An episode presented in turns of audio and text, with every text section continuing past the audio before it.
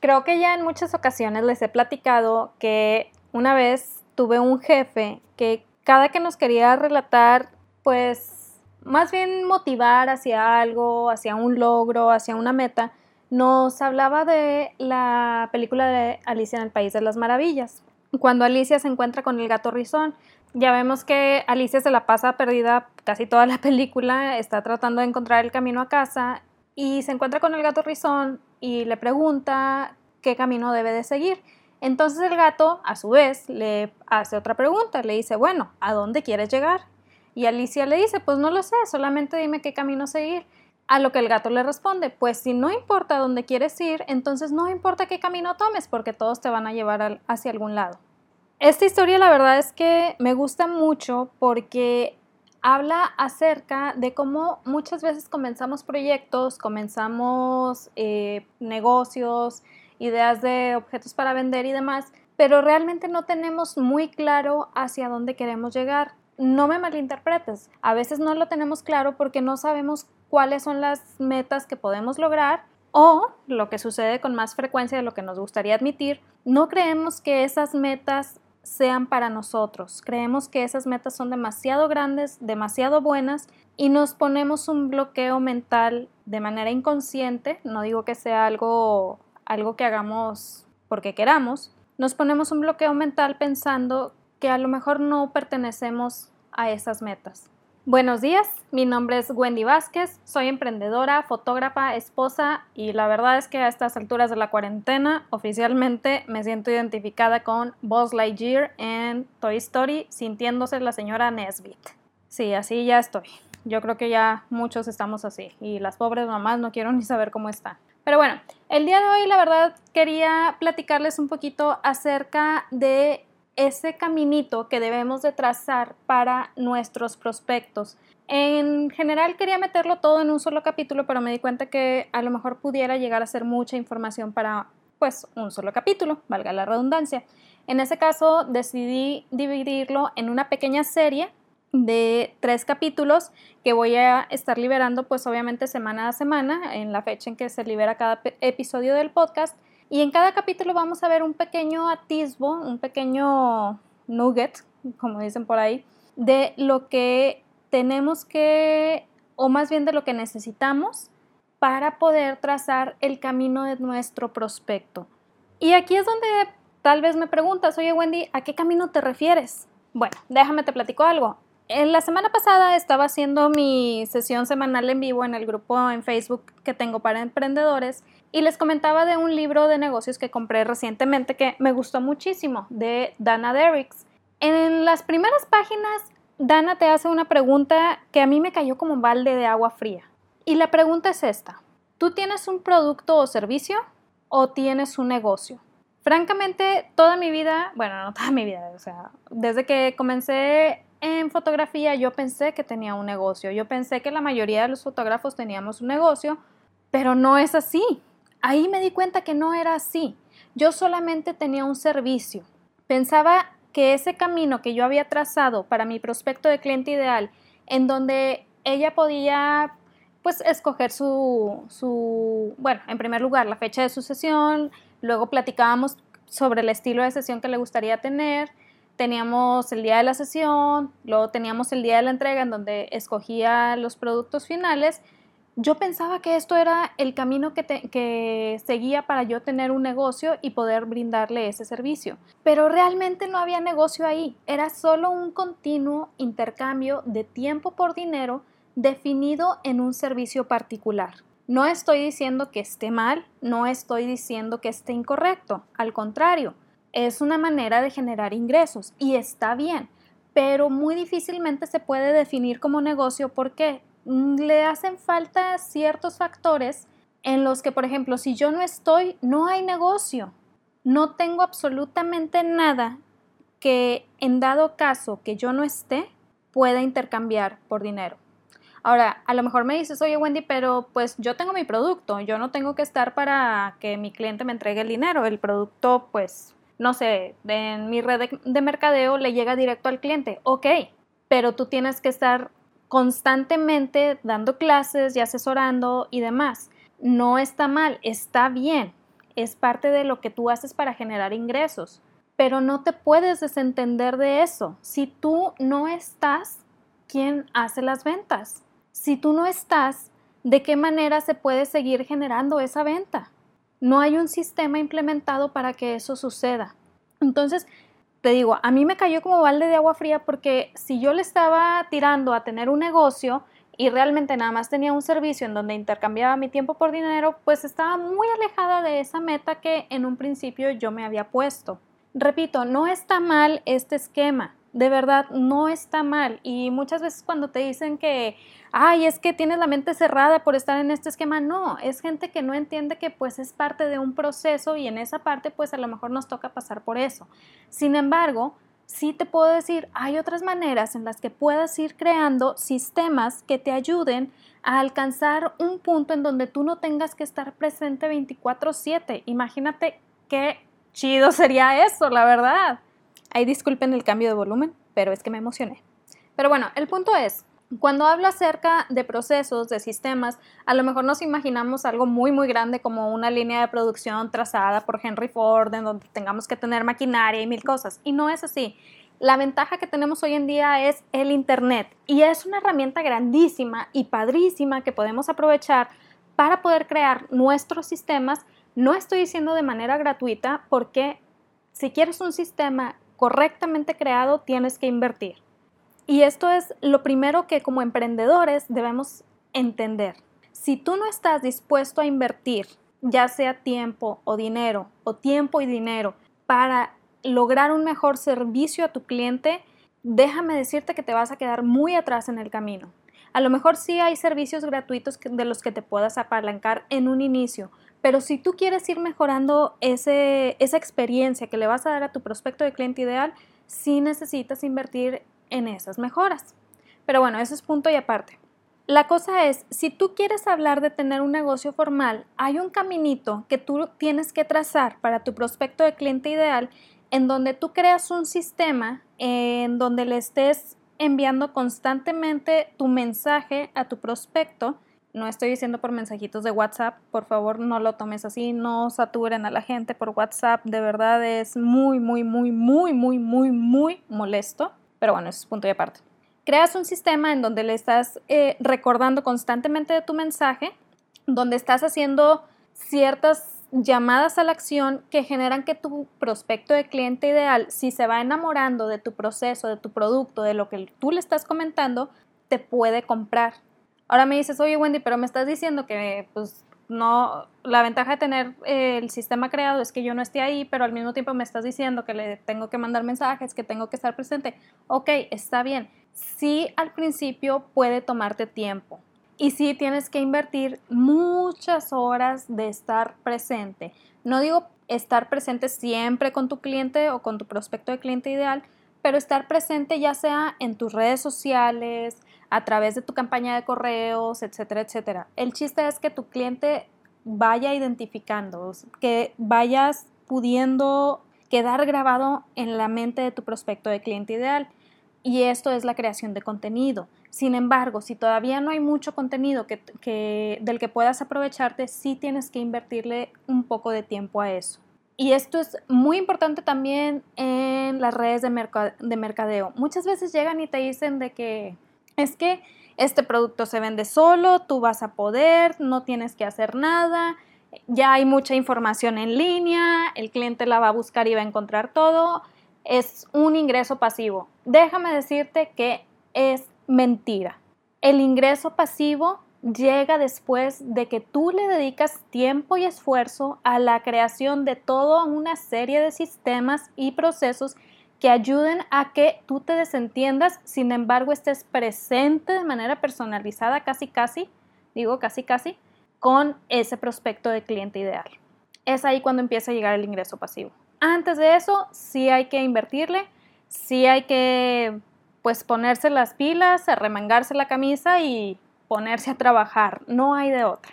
Pero bueno, regresando al punto de ese caminito que deseamos trazar para nuestro prospecto de cliente ideal, en este episodio de esta serie vamos a ver lo básico. Tenemos que tener claro en dónde estamos parados. ¿De qué manera hacemos esto? conociendo nuestras herramientas, definiendo las herramientas que tenemos.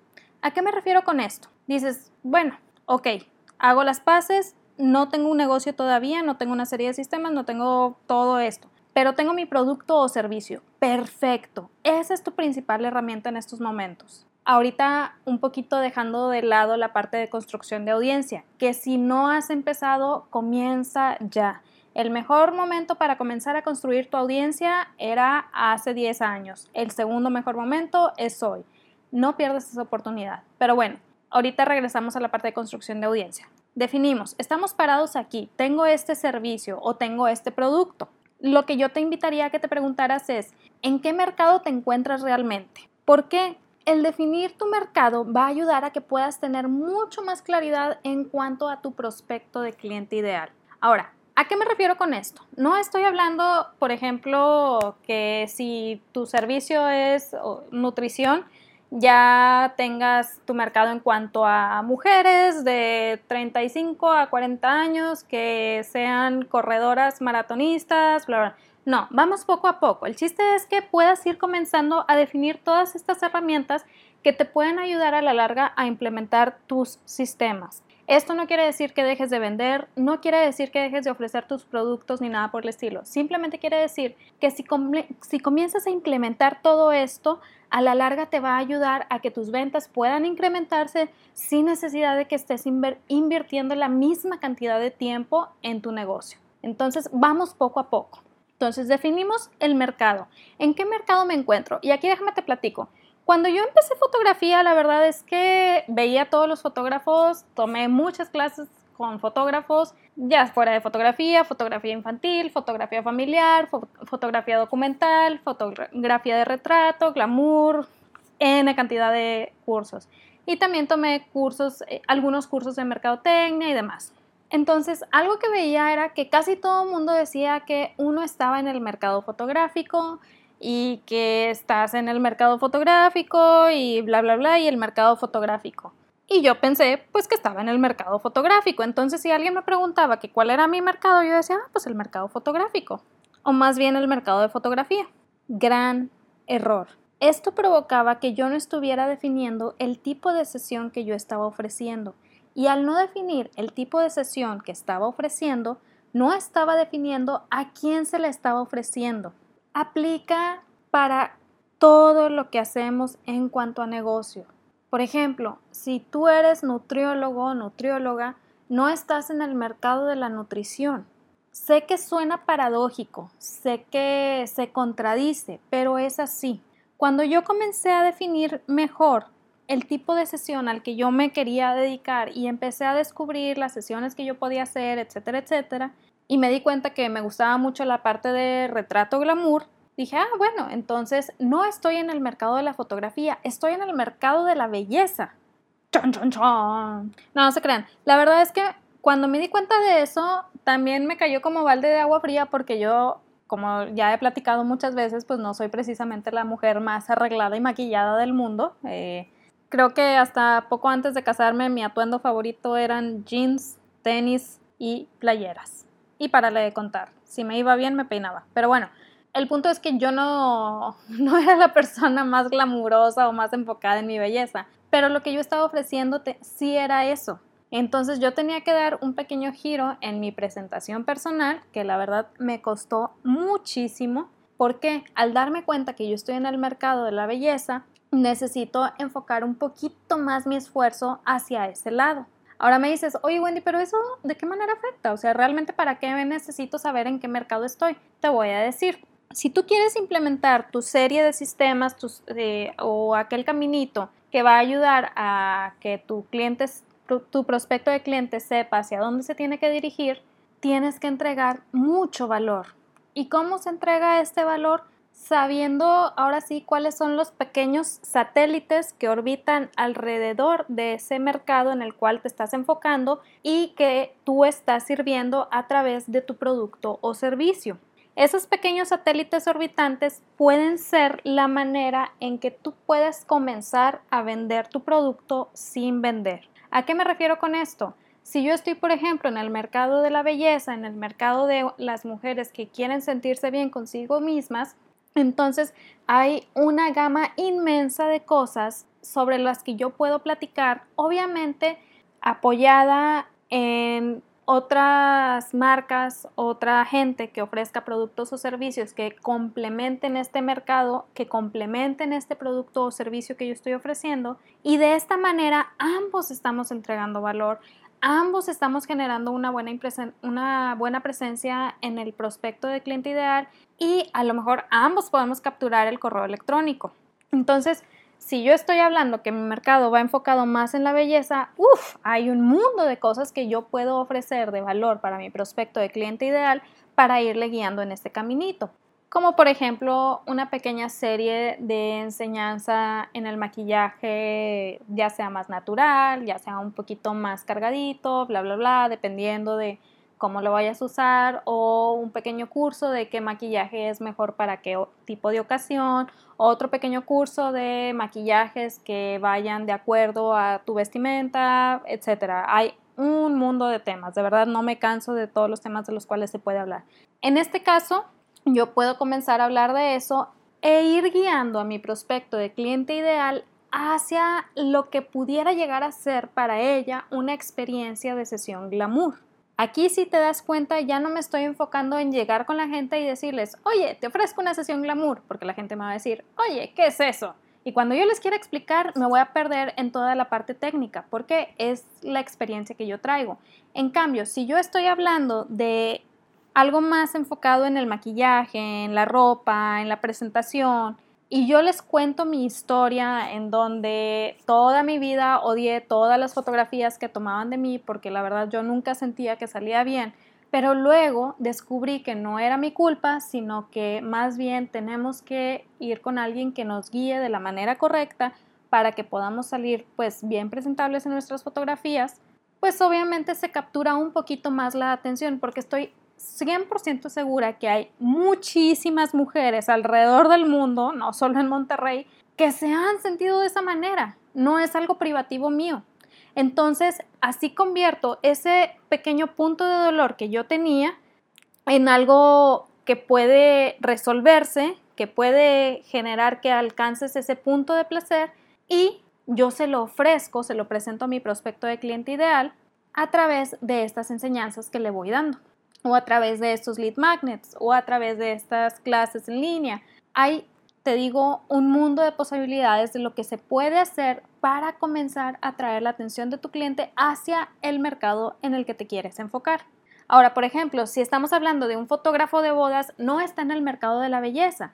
Su mercado es más los eventos. Entonces tiene que ver de qué manera puede complementar ese servicio con cosas que ayuden a que su prospecto de cliente ideal se sienta con la comodidad de que ese fotógrafo sabe de qué habla, sabe lo que hace y sabe que va a tener los mejores recuerdos de su boda. ¿Por qué? Porque sabe las, los satélites que orbitan ese mercado y por ende conoce al respecto. Ahora, aquí pudieras decirme, oye Wendy, ¿sabes que lo que me estás diciendo tiene sentido, suena interesante, pero ¿qué voy a hacer si un prospecto de cliente llega y me pide otra sesión que, de las que no estoy eh, promocionando? Sin embargo, pues la puedo hacer. Está bien, o sea, si tienes la capacidad y todo, hazla, no hay ningún problema, solamente no lo pongas como publicidad, no confundas a tu prospecto de cliente ideal. A lo mejor esta persona te recomienda con alguien más sobre este tipo de sesión y ese alguien más llega, le puedes enseñar el trabajo original y de esta manera arreglas otra, otra venta. No hay problema, no hay ningún inconveniente. Pero acuérdate que todo el tiempo que te dediques a hacer sesiones o a entregar productos o servicios que no tengan algo que ver con el mercado en el cual te estás enfocando, es tiempo que le estás quitando a tu negocio. Entonces aquí tú tienes que sopesar si vale la pena por una venta quitarle este tiempo. No estoy diciendo que esté mal, es una decisión que solamente a ti como dueño de tu negocio te corresponde tomar, solo hay que pensarlo bien. Entonces, ya tenemos definido esto, sabemos dónde estamos parados, sabemos el tipo de mercado al cual nos estamos enfocando. Por ejemplo, si eres eh, un nutriólogo que se enfoca en deportistas de alto rendimiento, no, no estás en, el mercado de la nutrición, estás en el mercado del deporte. Entonces hay que ver qué satélites orbitan alrededor de toda la parte de deporte que vaya en función de ayudar a tu prospecto de cliente ideal en cuanto al alto rendimiento para que tú puedas guiarlos poco a poco hacia ese producto. Suena un poquito confuso, suena un poquito fuera de lo que probablemente nos habían estado enseñando en la escuela, pero una vez que vamos dominando esto, podemos ir agregando cosas de valor también para nuestro prospecto de cliente ideal, otros productos, otros servicios, gente con la que podamos hacer mancuerna y de esa manera que haya un beneficio no solamente de conocimiento, sino un beneficio económico. Y aquí es donde entran otros tipos de fuente de ingreso como los infoproductos, el mercado de afiliados, cursos en línea, etcétera, etcétera. El chiste es poder entregar valor a ese prospecto de cliente ideal, no hacer productos nada más por hacerlos, de verdad que cuando alguien dice es que empieza por donde sea, no, no es empezar por donde sea. Primero define el mercado, define a quién vas a servir, define a quién te vas a dirigir. Teniendo claro eso, podemos comenzar con la parte del mensaje. De esa manera vamos construyendo nuestra audiencia. Y mientras construimos nuestra audiencia, también podemos estarla escuchando y de esa manera ver qué camino trazamos para poder ofrecerles algo que los aleje de ese punto de dolor, los lleve a un lugar un poquito más estable y los acerque a los puntos de placer. Esos tres segmentos, esos como tres mm, caminitos, pueden constituir el inicio de tu escalera de valor. ¿Qué es la escalera de valor? lo que te mencionaba al inicio, el caminito por el cual vamos a llevar a nuestro prospecto de cliente ideal para poder ofrecerle nuestros productos o servicios con un sistema ya previamente establecido. El sistema nos va a ayudar a que no tengamos que estar 24/7. Ahora, viene otra cosa. Probablemente estés en una red de mercadeo y digas, oye, es que en mi red de mercadeo pues hablamos del producto y tenemos que dar clases del producto, o tenemos que dar informes del producto y el producto y mucho producto y bla, bla, bla. Ok, lo entiendo perfectamente. Como te mencioné, también estoy en una red de mercadeo. Estoy súper enamorada de mi producto. Lo usaría aunque no, no hubiera negocio por medio.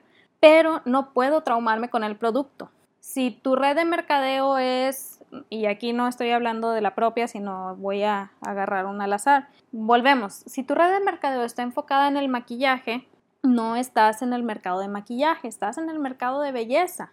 O dices, a lo mejor es un maquillaje que se enfoca en el cuidado de la piel, bueno, va un poquito más hacia el mercado de la salud. El chiste es sacarlo de lo que nosotros creemos que es el mercado, que en este caso sería el océano rojo, súper mega competitivo, en donde cada quien se despedaza y descabeza con tal de obtener un cliente, y nos vamos hacia un océano azul, en donde creamos todo un ecosistema, en donde nuestro prospecto de cliente ideal se pueda nutrir, pueda aprender, pueda avanzar, podamos guiarlo sacarlo del punto de dolor, como decía antes, llevarlo a un punto de equilibrio y luego llevarlo a un punto de placer. De esa manera vamos convirtiendo nuestro océano rojo súper competido en un océano azul. ¿Se puede en red de mercadeo? Sí se puede en red de mercadeo. A veces es un poquito más complejo que en otras ocasiones. La verdad es que no voy a mentir, no voy a decir, ah, sí, es súper sencillo.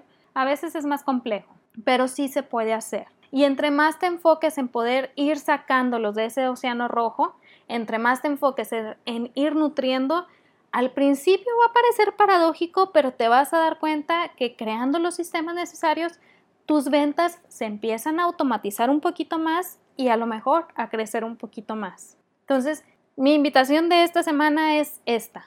Primero, conocen dónde estás parado. ¿Qué producto es el que ofreces? Si estás en una red de mercadeo, yo sé que hay miles de productos dentro de, lo que estás ofreciendo. Está bien, no hay ningún inconveniente.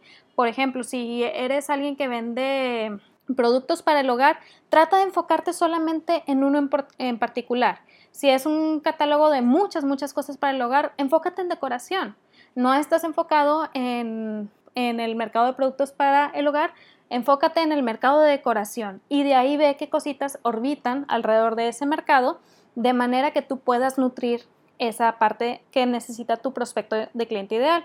Por ejemplo, a lo mejor es alguien que está perdido en cuanto a los colores o alguien que está perdido en cuanto al tipo de decoración que quisiera para su hogar. Tú le puedes enseñar eso. Y si no lo puedes hacer tú, es una súper oportunidad para que empieces la búsqueda de tu sueño 100 y veas con quién puedes hacer colaboración para que ambos se den a conocer, se beneficien y a la vez le den un beneficio muy grande a tu prospecto de cliente ideal. Entonces, esa es mi invitación de esta semana. Sepamos en dónde estamos parados, sepamos cuál es la herramienta, a qué mercado pertenece realmente o hacia qué mercado más bien lo enfocamos en cuanto a Océano Azul y de esa manera podamos empezar a idear las cosas que pudiéramos llegar a ofrecer a nuestro prospecto de cliente ideal para darle más valor. A lo mejor ahorita no tienes con quién hacer la mancuerna, pero no por eso dejes de ponerlo en la lista. Trata de agregarlo a la lista. A lo mejor no resulta hoy, no resulta mañana, pero a la larga, si lo tienes en tu lista y encuentras a la persona con la que puedes hacer mancuerna, créeme que es invaluable. Espero que te haya servido este episodio. En el siguiente episodio vamos a comenzar a definir el ecosistema hacia donde vamos a ir guiando a nuestro prospecto de cliente ideal y de esta manera empezamos a vislumbrar un poquito lo que es la creación de estos sistemas. Yo sé que suena un poquito abrumador, pero si te sientas, te tomas unos 10, 20 minutitos, escucha el podcast, toma notas sobre lo que pudiera beneficiar a ese mercado al, al, cual te estás dirigiendo, crea tu lista de unas dos o tres personas con las que puedas hacer mancuerna, idea de qué manera puedes beneficiar tú a esas personas, obviamente no vas a exigirlos o a pedirles de buenas a primera, que tú puedas complementar también lo que ellas ofrecen y lo que estas personas también complementen lo que tú ofreces. Recuerda, tiene que ser un beneficio mutuo. Entonces, creas tu lista y comienza a trabajar sobre eso. Ojo, no vas a llegar y pedir el favor ya de buenas a primeras, es poco a poco, interactúa con ellas, encuentra ese valor de lo que ellas ofrecen a través de adquirir su